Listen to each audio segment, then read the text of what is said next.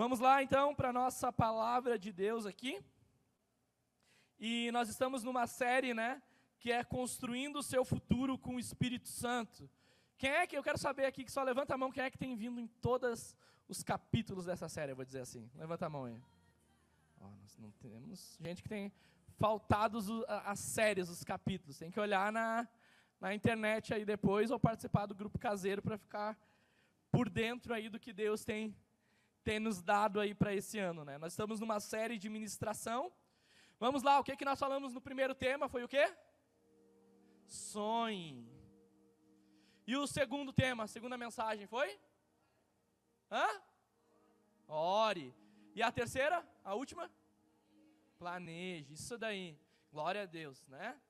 Então Deus está nos dando o um apontamento aí por esse ano de palavras que você vai recebendo e você vai segunda-feira já vai praticando, se organizando, né? A Bíblia diz para nós não sermos somente ouvintes da palavra, mas praticantes da palavra, né? Jesus ele diz que aquele que me ama não é somente aquele que guarda, mas aquele que guarda e pratica a minha palavra. Então, se nós amamos a Deus, nós guardamos a palavra de Deus e nós praticamos e deixamos a palavra de Deus surgir o efeito no nosso coração.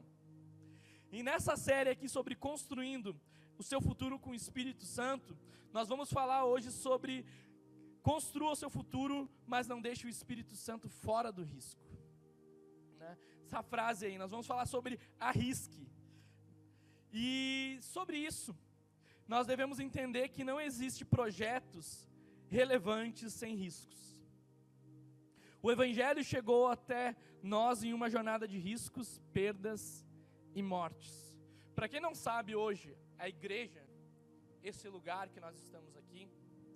Né? Quando você vê a história da igreja, a história do evangelho, você lê os quatro evangelhos, depois né, você vai ler o livro de Atos, e você vai ver o livro de Atos pós a morte de Jesus, né?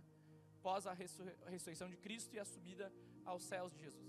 E você vai ver a partir disso, com o poder do Espírito Santo, como que a igreja foi se movendo. E você vai ver que a igreja sempre teve desafios ali perseguição, mortes, né, cadeias. Você vai ver tudo isso. E a igreja, aí, ela está até hoje viva. E a Bíblia nos diz que as portas do inferno não prevalecerão contra a igreja. Mas esses homens e mulheres que nós temos de características de fé, são pessoas que correram o risco pela causa do Evangelho. E você vai ver que por uma palavra de Deus, Paulo ele foi preso e você vai ver que ele foi morto. E Deus deu uma palavra de Deus para ele. Você vai ver que o evangelho, ele tem a ver com riscos. A fé, ela tem a ver com riscos. Tem a ver com passo.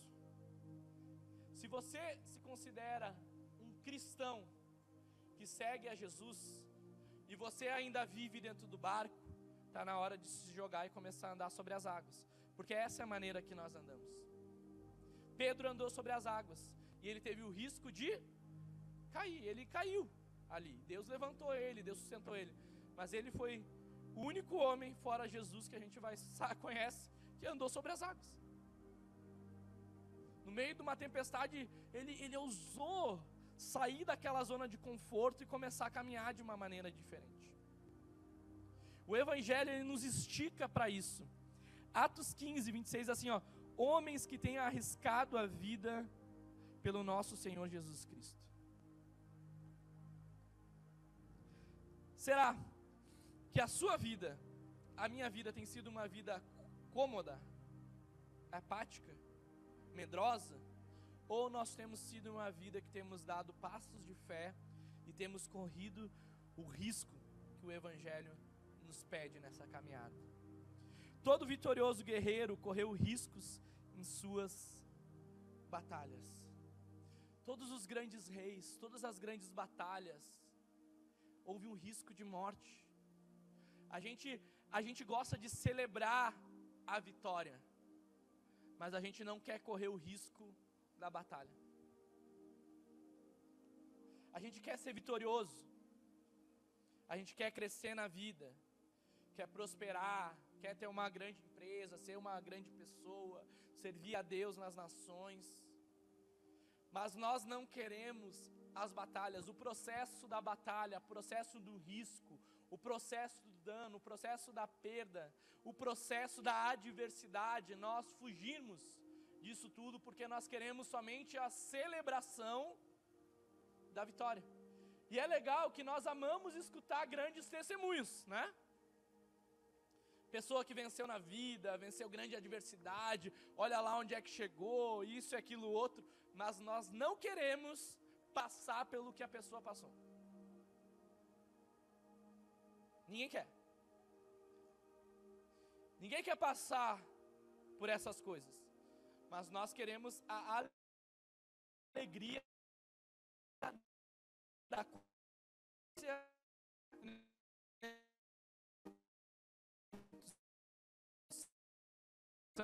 muito importante o sonho, né? A gente vê o sonho de José, quantos riscos teve José. Nós vemos sobre uma vida de oração, provar. Nós lembramos de Daniel. Daniel foi preso porque simplesmente estava orando. Foi preso, foi jogado na cova dos leões porque estava orando a Deus. Nós sabemos que planejar é importante, né? Nós nos organizarmos, porque o nosso Deus ele não é um Deus de caos, ele não é um Deus de bagunça.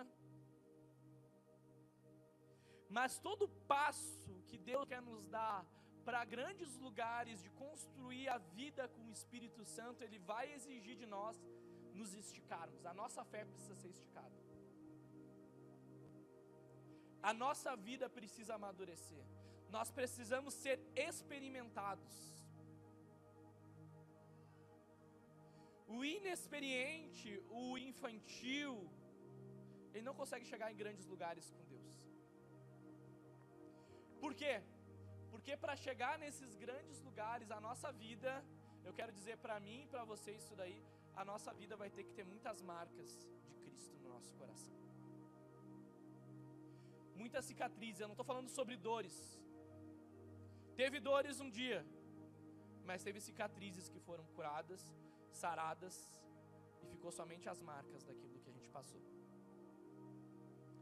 Que a fé nos exigiu. E não é porque Deus não está com a gente.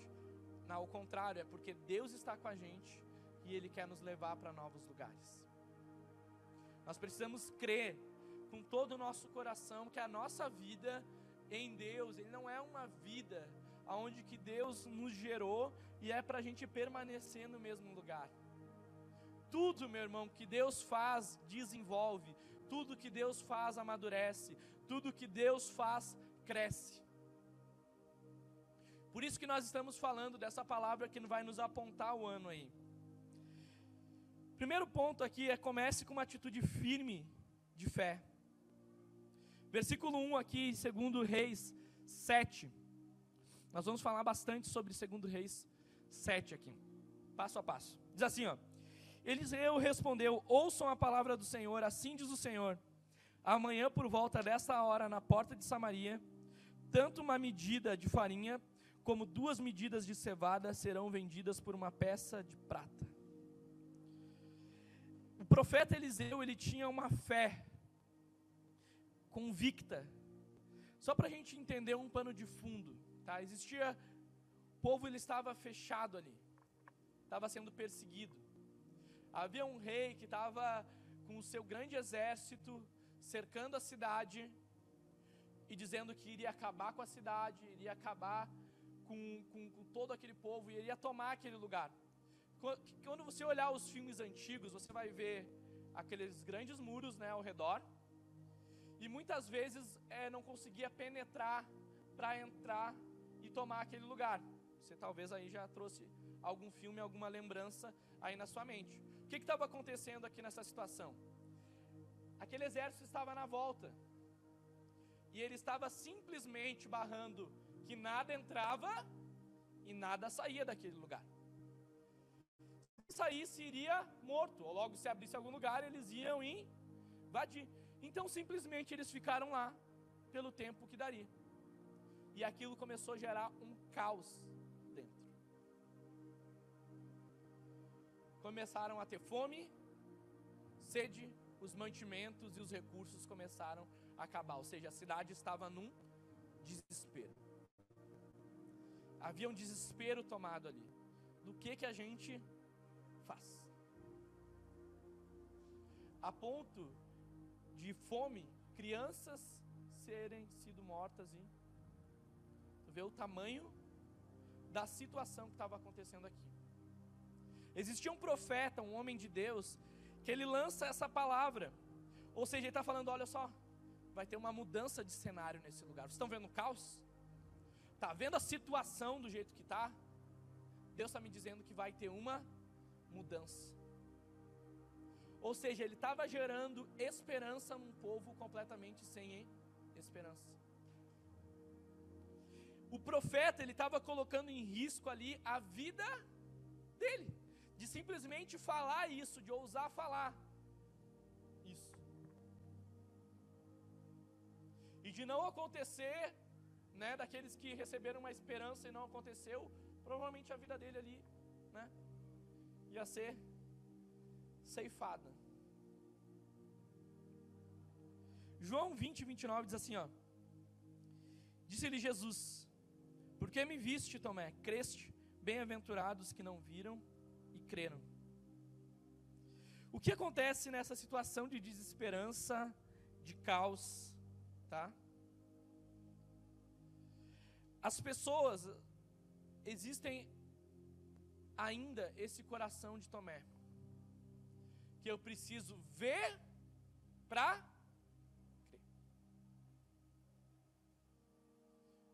Tomé andou com, Jesus, viu todos os milagres, viu Jesus ressuscitando morto, curando enfermo, viu muita coisa.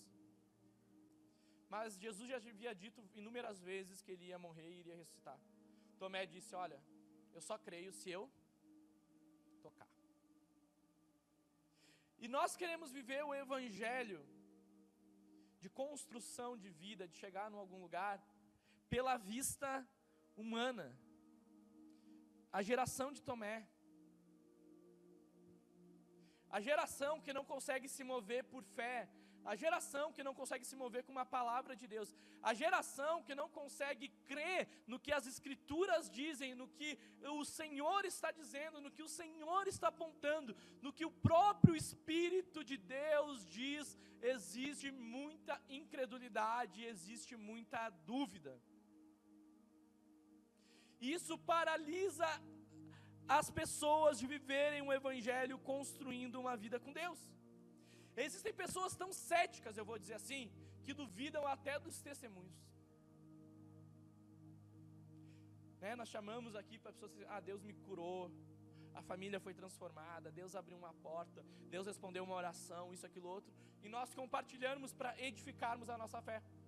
Mas tem gente que, mesmo com testemunho, não consegue crer duvida, dizendo: ah, não, é mentira, não foi bem assim. Isso não aconteceu. Lê a Bíblia, os milagres de Deus e diz: ah, mas será que foi assim mesmo? Recebe o Espírito de Deus na vida e diz: será que Deus mora em mim? Duvida da salvação, duvida do poder de Deus dentro da igreja e às vezes é muito cético, desconfiado de tudo. Essa desconfiança vai matando o coração, vai matando a fé, vai gerando a incredulidade, vai gerando a dúvida. E vive que nem Tomé, eu tenho que ver para crer. Se eu não ver um anjo é porque não existe anjo. Se Deus não me curar, é porque eu não acredito que cura outro. Se Deus não mudar a minha família, Ele não muda a família de ninguém. Se Deus não se manifestar assim, assim, assim, é porque Ele não existe. Isso faz com que os passos de fé, aquilo que você está planejando para esse ano construído a sua vida com o Espírito Santo, apesar de você sonhar, apesar de você orar, apesar de você planejar, você não consegue efetuar as coisas. Por quê? Porque barrou na fé. Porque barrou no desafio. Porque a incredulidade do seu coração não consegue crer. Não consegue avançar. Isso é muito ruim, isso limita a sua vida espiritual com Deus. Amém? Aquele profeta, Eliseu, ele estava dizendo algo, dizendo: olha, isso aí vai acontecer. Vai acontecer, Deus vai mudar as circunstâncias. Segundo ponto aqui, ó, ignore os céticos de plantão. Segundo Reis 7:2, o próximo versículo diz assim, ó: O oficial em cujo o braço do rei estava se apoiando, disse ao homem de Deus: Ainda que o Senhor abrisse as comportas do céu, será que isso poderia acontecer? Olha a resposta que Eliseu recebe. E Eliseu advertiu assim, ó: Você o verá com os próprios olhos, mas não comerá coisa alguma. O profeta estava naquele lugar, cheio do Espírito Santo, cheio da presença de Deus, dizendo: Ó, as circunstâncias vão mudar. Tem um oficial que está num ambiente lá, diante daquelas pessoas, diz assim: Ó, olha, nem que as comportas do céu se abrissem, isso poderia acontecer. Ou seja, Deus não pode fazer isso. Por mais que Deus abençoe, por mais que seja uma grande mudança, ele vendo toda aquela situação, ele diz: Isso não pode acontecer. E por ele não crer, e outra, por ele fomentar no coração de, dos outros um ambiente de incredulidade ainda maior, porque o incrédulo é isso, ele não crê e ele tem raiva de quem acredita. Ele não tem fé e não parece que não quer deixar que os outros tenham fé. Tu vai fazer isso? Tu vai servir dessa forma? Tu vai ofertar isso? Tu vai dizimar isso? E daí o ambiente do incrédulo, ele paralisa a pessoa que tem fé, dizendo, ó, ei, não. Começa a querer gerar dúvida no coração, incredulidade começa, começa a querer barrar os milagres dos outros. Esse ambiente de cético aqui, você tem que ignorar os céticos. Entre ficar com uma palavra de Deus e ficar com incrédulo, cheio de dúvida, com falta de fé, você tem dúvida com quem ficar? Você tem dúvida em confiar em homens ou confiar em Deus? Você tem dúvidas em crer nas circunstâncias ou crê no que o Espírito Santo está te mostrando? Você pensa ainda em que passo é o mais favorável dar? De que maneira andar? E ele diz ali, ó, você verá com os próprios olhos, mas não comerá coisa alguma. Ou seja, você vai ver o que está acontecendo, mas pela tua incredulidade, pela, pela maneira com que teu coração é, você não vai desfrutar. Eu quero dizer para você, por isso que você vê os outros crescendo, prosperando, avançando, feliz, e a vida é desse jeito.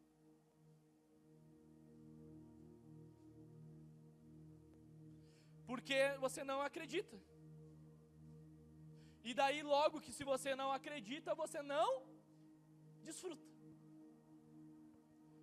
A consequência da incredulidade é não desfrutar da bênção que Deus pode nos dar.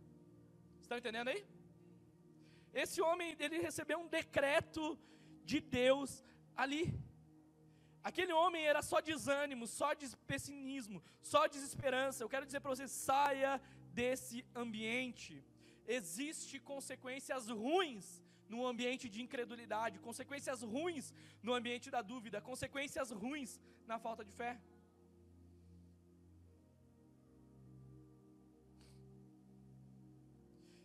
A Bíblia nos diz que também ali havia o, o, o decorrer do texto ali, havia, havia quatro leprosos juntos à porta, eles disseram uns aos outros: Por que, que a gente vai ficar aqui esperando a morte? Você sabe que a lepra, naquela, naquela, naquele tempo, era uma doença incurável. Os médicos hoje têm tratamento, tem tudo, né? A, a, a lepra era considerado como uma maldição como um pecado. E a pessoa que tinha lepra, ela tinha que se isolar. Ninguém queria estar perto de um leproso. Ninguém queria tocar num leproso. O leproso ele era amaldiçoado. Era atacado pedra, chegava perto, sai de mim, né? E a Bíblia nos diz que havia quatro leprosos naquela cidade ali. Vamos lá. Terceiro ponto, rejeite todo espírito de acomodação. O que, que eles disseram daí no versículo 7? Disseram assim, ó: Se resolvemos entrar na cidade, morreremos de fome. Mas se ficarmos aqui também, morreremos. Ou seja, os leprosos eles ficavam isolados em um lugar, tá certo? Então eles não podiam para um lugar e nem para o outro. E nem o próprio exército que está para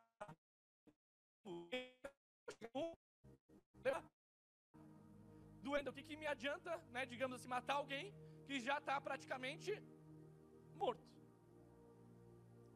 Os leprosos né, pensaram assim: o que, que eu vou fazer da minha vida? Tem gente aqui, ó, que o medo pode matar você antes mesmo de você falecer. Tem gente que sobrevive na vida. É alguém morto. Está vivo, está morto, né? Então, nós temos que rejeitar todo o espírito de acomodação. Os leprosos, eles estavam naquela situação, mas eles não estavam cômodos naquela situação. Portanto, que eles só estavam sobrevivendo mesmo sendo leprosos por causa que alguma coisa eles faziam. Então, eles eram alguém que já estavam acostumados a lidar com quê? Com desafios. Com a dor, com a rejeição, com várias coisas. Com a doença, com a desesperança. Mas eles queriam o que? Eles queriam viver. Eles queriam sair daquela situação. Eles queriam ser lembrados de outra forma. Está entendendo o contexto aí? Quem é que está comigo aí? Olha só. Então, existem pessoas que têm que sair da vida estagnada. Nada vai para frente, nada muda tudo é difícil. Que tem uma frase que eu não gosto, assim, ó. Odeio essa frase. Diz assim, ó, ah, não dá.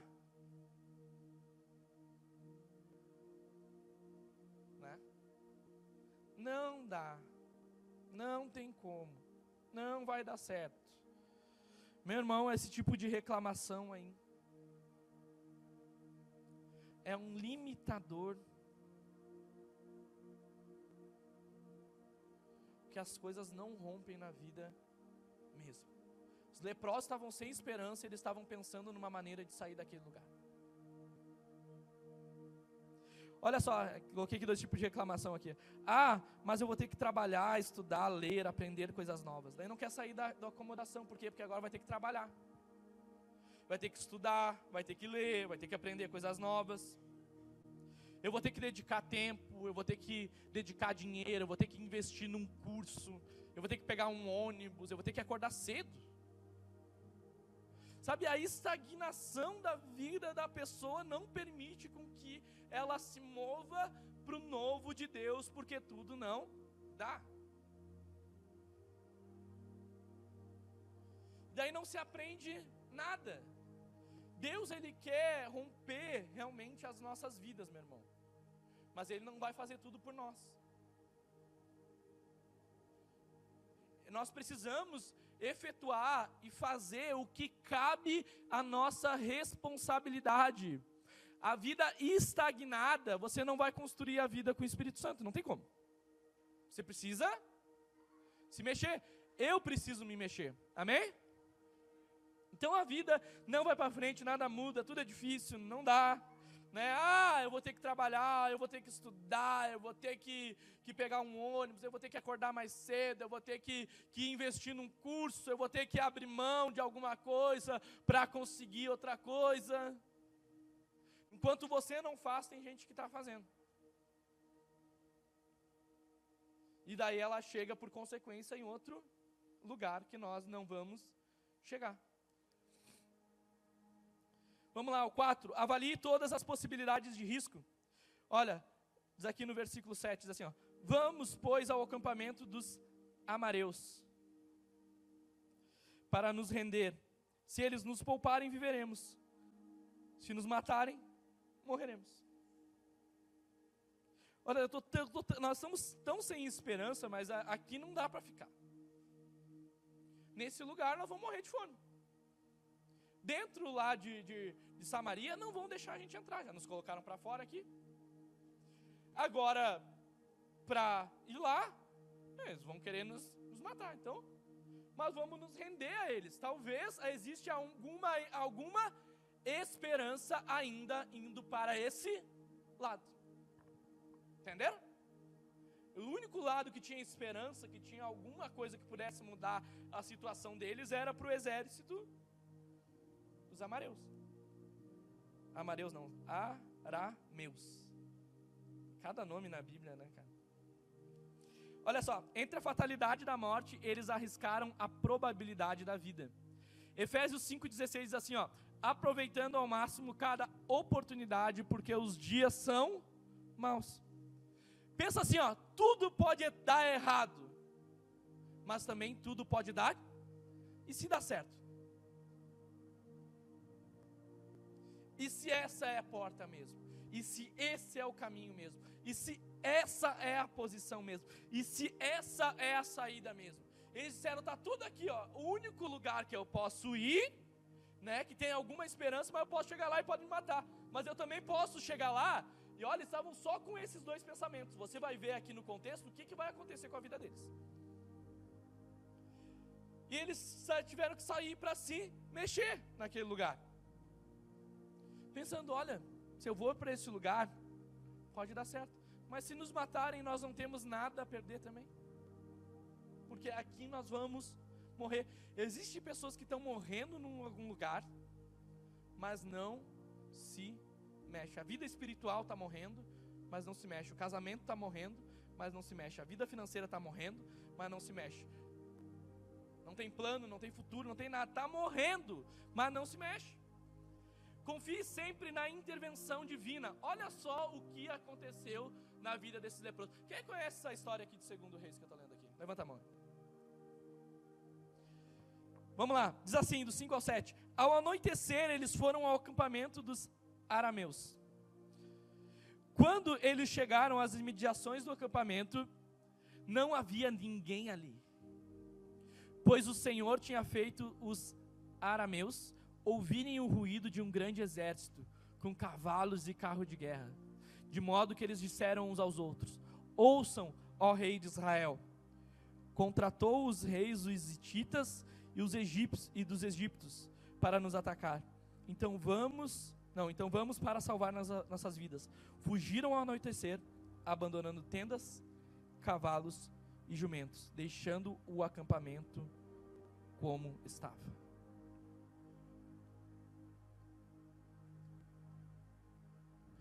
Os leprosos estavam no momento certo, na oportunidade certa. Ali. Deus tinha se movido. Deus tinha aberto uma porta. Deus tinha dado uma provisão se eles ficassem naquele lugar, eles não iam desfrutar do que Deus tinha para eles. Deus tinha feito a intervenção divina. Deus estava movendo aquilo que o profeta lá dentro de Samaria tinha dito. Deus estava cumprindo a sua palavra. E o que que Deus estava fazendo? Deus estava colocando confusão no arraial do exército contrário que, que nós podemos pegar disso sobre as nossas vidas? Que Deus tem o poder para cegar os nossos inimigos, meu irmão. Deus tem o poder para tirar qualquer empecilho espiritual para romper e para acontecer algo na sua vida. Deus tem esse poder de confundir os inimigos, de eles fugirem, de abrirem portas. Deus tem esse poder de fazer grandes coisas na nossa vida e nós precisamos confiar na intervenção divina, nós devemos confiar naquilo que a gente está orando, confiar naquilo que a gente está buscando, confiar naquilo que a gente está recebendo de Deus. Eles foram e Deus estava movendo, meu irmão. Os seis aqui, ó, creia que o teu dia de boas novas ele vai chegar. Segundo Reis 7, 8 diz assim, ó, tendo chegado às imediações do acampamento, os leprosos entraram numa das tendas. Comeram e beberam. Pegaram prata, ouro e roupas e saíram para esconder tudo. Depois voltaram e entraram noutra tenda, pegaram o que quiseram e esconderam isso também. Olha só. Com os olhos físicos constataram que antes os olhos da fé já haviam contemplado esperança, caminho. E a Bíblia, como nós lemos aqui na nossa série de mensagens, que Deus pode fazer infinitamente mais daquilo que pedimos ou pensamos. Qual era a esperança deles? Era simplesmente sobreviver. O que, que Deus tinha para eles? Fartura, um novo lugar, um novo ambiente uma graça de Deus. Um, os leprosos sem esperança, sem saída. Eles estavam indo para aquele lugar, meu irmão. E daí imagina eles lá, todos desconfiados, quatro leprosos chegando assim, né? Olhando o acampamento, uma cadeia, cavalo, tenda, as armas no chão, prata, ouro. Entraram numa tenda, meu irmão. O que, que eles fizeram? Eles eram crentes. Por isso que eles chegaram, fizeram uma mesa e comeram já. Fizeram a mesa ali, eles comeram, eles se fartaram, né? Fizeram um churrasco, eles encheram a pança ali, porque eles estavam com muita fome. E olharam assim, nunca viram prata, ouro, riqueza, meu irmão. Não tinha isso para eles. Eles estavam num novo ambiente, num novo lugar, desfrutando de coisas que eles nunca desfrutaram na vida. E outra, coisas que eles nem tinham esperança de desfrutar que Deus estava provendo para a vida deles. Olha só. Olha a mudança de circunstância que Deus estava provendo ali. Olha a ação de Deus na vida desses leprosos que resolveram sair de uma zona de conforto, que resolveram dar uma, um passo de fé. Eles pegaram e já esconderam para eles: ó, eu quero eu quero tanto de ouro, eu quero tanto de prata. Meu irmão, eles não iam conseguir fazer muita coisa somente para quatro pessoas. Foram na outra tenda, comeram mais um pouco. Eles olharam aquilo lá e disseram: Meu Deus, o que, que aconteceu nesse lugar? Agora há pouco eles estavam morrendo. Agora há pouco eles estavam sem esperança. Agora há pouco eles estavam esperando a morte. Agora há pouco eles, a, a, a única saída deles era se achegar naquele exército para simplesmente clamar por misericórdia e vida. O que, que eles estavam desfrutando? Bonança de Deus, graça de Deus, vida de Deus naquele lugar. Mas se eles ficassem naquele lugar lá, a morte estava lá. Não tinha esperança para eles, não tinha saída. Sétimo ponto, entenda que, que, o que você recebe para celebrar e repartir. Olha só. Segundo os reis 7,9 diz assim: ó, Então disseram uns aos outros: Não estamos agindo certo. Olha só eles pensando.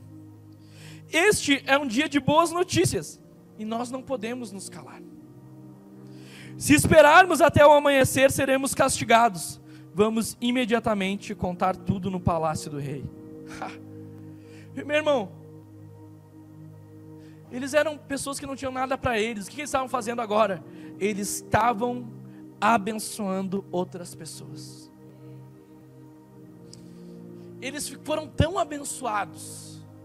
Eles receberam tanto de Deus naquele lugar que eles disseram: Olha, vai ser errado só a gente desfrutar dessa bênção.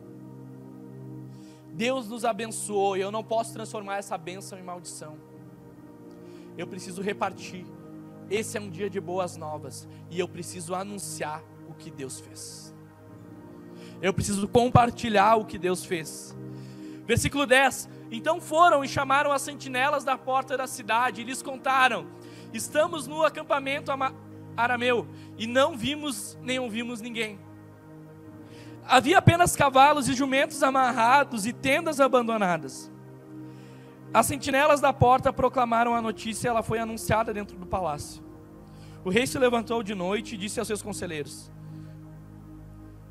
Eu lhe explicarei o que os, os arameus plane, planejaram. Como sabem que estamos passando fome, deixaram o acampamento e se esconderam no campo, pensando: Com certeza eles sairão. Então os pegaremos vivos e entraremos na cidade.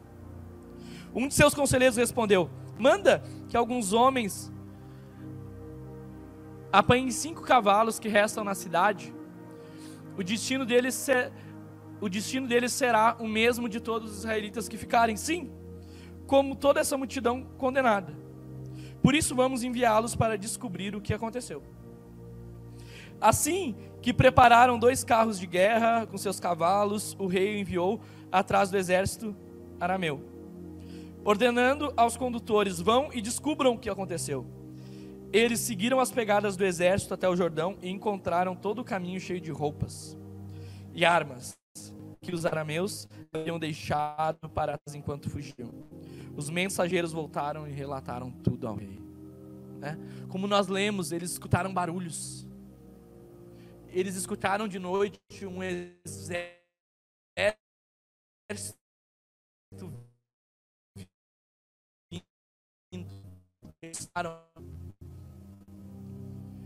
Só existia aqueles cavalos ali. Mandaram. Disseram: olhem o ambiente. Né? Por mais que você veja que o rei, você viu ali que o rei, ele estava desconfiado também, né? Ih, tá estranho isso daí que aconteceu, né? Ele era um homem acostumado com guerra. Disse: olha, estão planejando uma enrascada para gente. Mandou lá os, os, os caras no cavalo. Olharam. E não era nada aquilo do que o rei tinha visto. Realmente o exército tinha fugido. A bênção foi tão grande que ficou difícil de acreditar. E um dia eles estavam quebrados, nos outros dias eles estavam fartos. Deus pode fazer grandes mudanças em nossas vidas se tivermos fé. Começou com os leprosos, depois uma cidade caída, arruinada, agora estava com esperança e com uma nova vida. Por quê? Porque houve uma intervenção de fé, porque houve uma palavra, porque houve uma direção, e aqueles homens seguiram isso. Creia que as promessas de Deus vão se cumprir. Versículo 16: Então o povo saiu e saqueou o acampamento dos arameus. Assim, tanto uma medida de farinha, olha só, como duas medidas de cevada passaram a ser vendidas por uma peça de, de prata conforme o Senhor tinha dito. Segundo Coríntios 1, 2, 1, 20 diz assim, ó, Pois quantas forem as promessas feitas por Deus, tantas tem em Cristo sim, por, por isso, por meio dele, o Amém. É pronunciado por nós a glória de Deus. Aquilo que o profeta havia falado, havia dito. Ou seja, não existia farinha naquele lugar. Não existia alimento. No outro dia, existia tanto tanto, tanto, tanto, tanto, tanto, tanta coisa que eles estavam praticamente dando um para os outros pelo valor que estava sendo vendido. Ou seja, existia muita demanda para pouca gente. E estava a preço de banana, vou dizer assim, né? Estava baratíssimo. Eles estavam se trocando, eles estavam se vendendo, eles estavam negociando para um povo que um pouco antes não tinha nem comida. E você se lembra do que o profeta disse? Aquilo estava acontecendo. O 9, olha só. Cuidado para não seguir assessoria de pessoas erradas. Tem gente que pode te assessorar, te dar maus conselhos. Cuidado. Segundo Reis 7, 17, diz assim: ó, O rei havia posto o oficial em cujo braço tinha se apoiado como encarregado da porta da cidade. Olha, estava numa posição, né, privilegiada. Mas quando o povo saiu, atropelou-o junto à porta. E ele morreu conforme um homem de Deus havia predito quando o rei foi para sua casa. Ele não participou da bênção pela incredulidade. Será que você deixou de participar de alguma bênção pela incredulidade? O rei estava sendo influenciado ali por uma pessoa que não estava edificando a vida dele.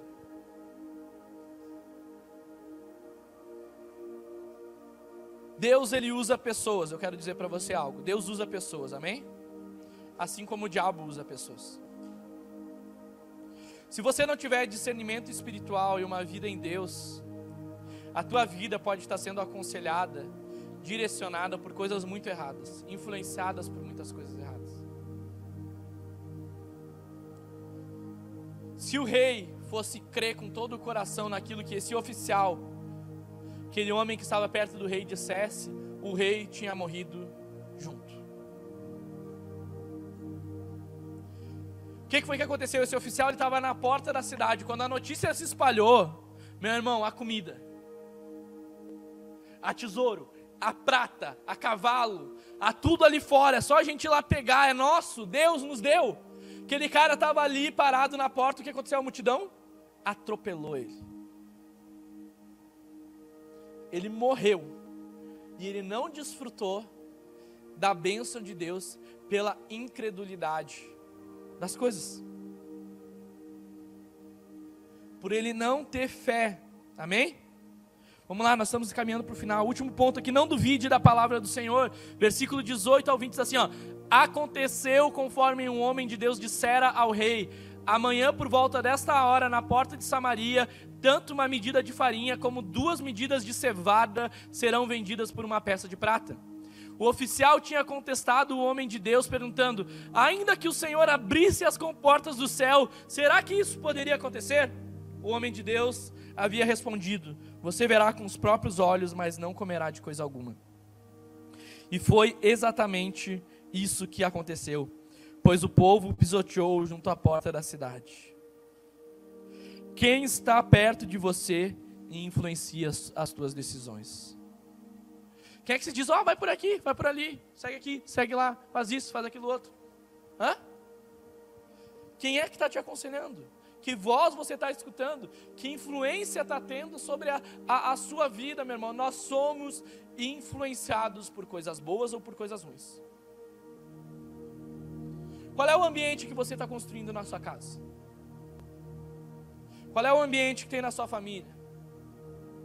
Qual é o ambiente do contexto das pessoas que você ama? Precisamos trazer bons ambientes.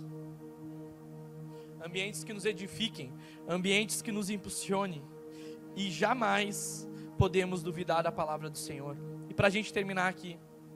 Números 13, 30 diz assim: ó, Então Caleb fez o povo calar-se perante Moisés e disse: Subamos e tomamos posse da terra, é certo que venceremos. Fé e coragem.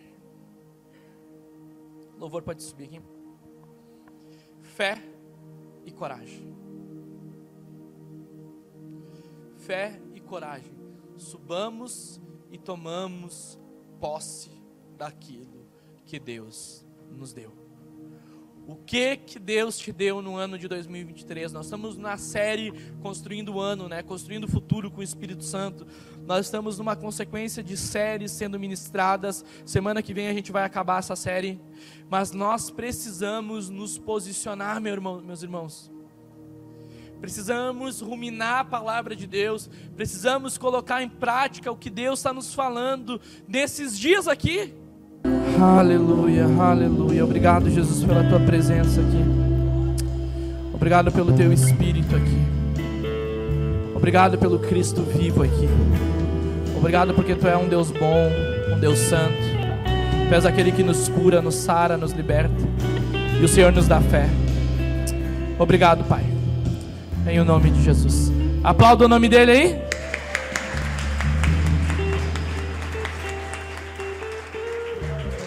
Semana que vem nós encerramos a nossa série. Fale pro irmão do lado aí, ó, não falte. Semana que vem tem mais.